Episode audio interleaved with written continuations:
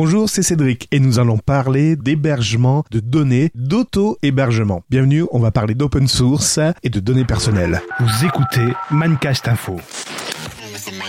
S'informer sur le high-tech, open source, sécurité et logiciel.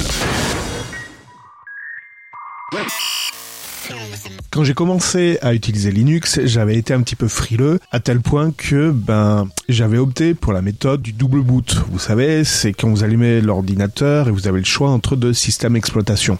Et forcément, mon ordinateur bootait, démarrait systématiquement sur Windows. Je vous le donne en mille, hein, ça pouvait pas être autre chose.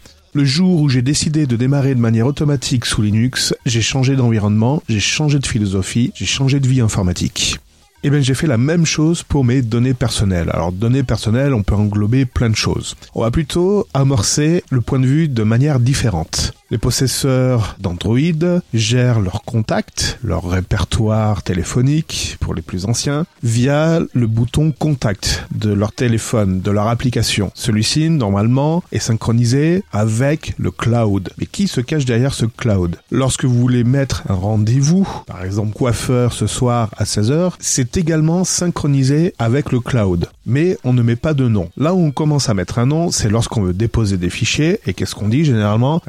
Sur mon drive, t'as qu'à le mettre sur OneFichier Co. Là, on commence à donner des noms. Mais il n'y a pas de magie. Lorsque vous démarrez pour la première fois votre téléphone, on vous demande un, identifiant et un mot de passe, ou carrément créer un compte. Et là, ça va vous créer un compte Google. Attention, j'ai bien parlé de système Android by Google. Donc, tout ce que vous allez faire sur votre téléphone va être enregistré dans le cloud. Non, concrètement, ça va être enregistré sur les serveurs Google. Voilà. Là, c'est identifié, c'est clair, il n'y a pas de non dit. Vos contacts, agenda, mail, prise de notes, fichiers, historique de navigation, vos favoris, vos préférences, vos derniers achats, votre carte bleue dématérialisée.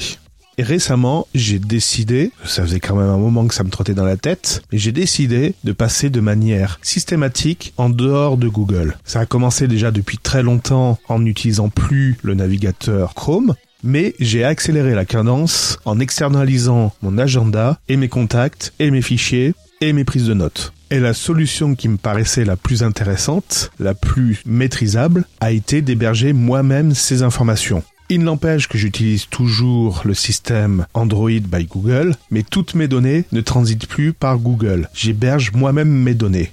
Alors quand on parle d'auto-hébergement, ça ne veut pas dire que j'ai un petit ordinateur ou un petit serveur à la maison et que j'ai ouvert la connexion vers l'extérieur. Non, non, j'ai quand même sécurisé j'ai loué des services OVH pour avoir un serveur virtuel, ce qu'on appelle un VPS, et j'y ai installé la solution Nextcloud. Et Nextcloud me permet de gérer mon agenda, mes contacts, mes notes, mes fichiers. On peut encore en faire beaucoup plus, mais j'y vais petit à petit. Par contre, je me suis donné un coup de pied aux fesses en disant maintenant systématiquement, on va utiliser cette solution avant de voir si on peut utiliser une autre solution et j'en suis très satisfait pour le moment. Ça fait 15 jours que j'ai appuyé sur le bouton en disant transférer et surtout effacer les données depuis Google.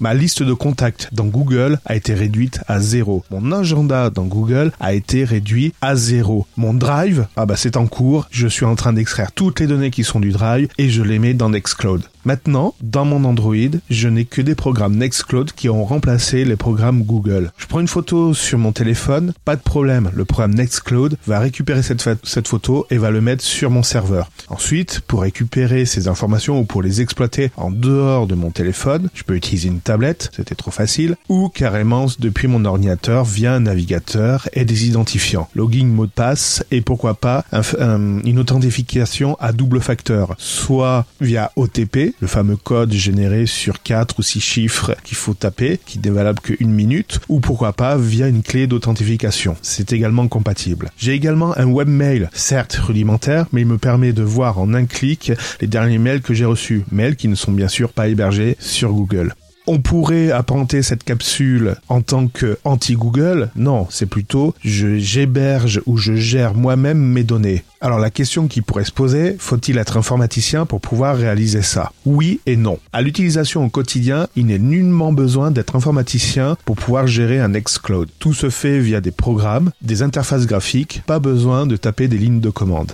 Par contre, la mise en place est un peu plus laborieuse. Il faut avoir des notions informatiques, savoir installer des programmes sur un smartphone en dehors du magasin d'applications Android ou également pouvoir faire l'auto-hébergement sur des serveurs loués auprès de prestataires. Et ça, ça demande quelques compétences. Au niveau de la location des serveurs, certaines sociétés, certaines associations proposent des locations de serveurs avec Nextcloud déjà installés. Si vous connaissez quelqu'un autour de vous qui a déjà fait ça ou qui a l'intention de le faire, je vous invite vivement à vous rapprocher de lui et vous verrez, ça change la vie. S'informer sur le high-tech, open source, sécurité et logiciel.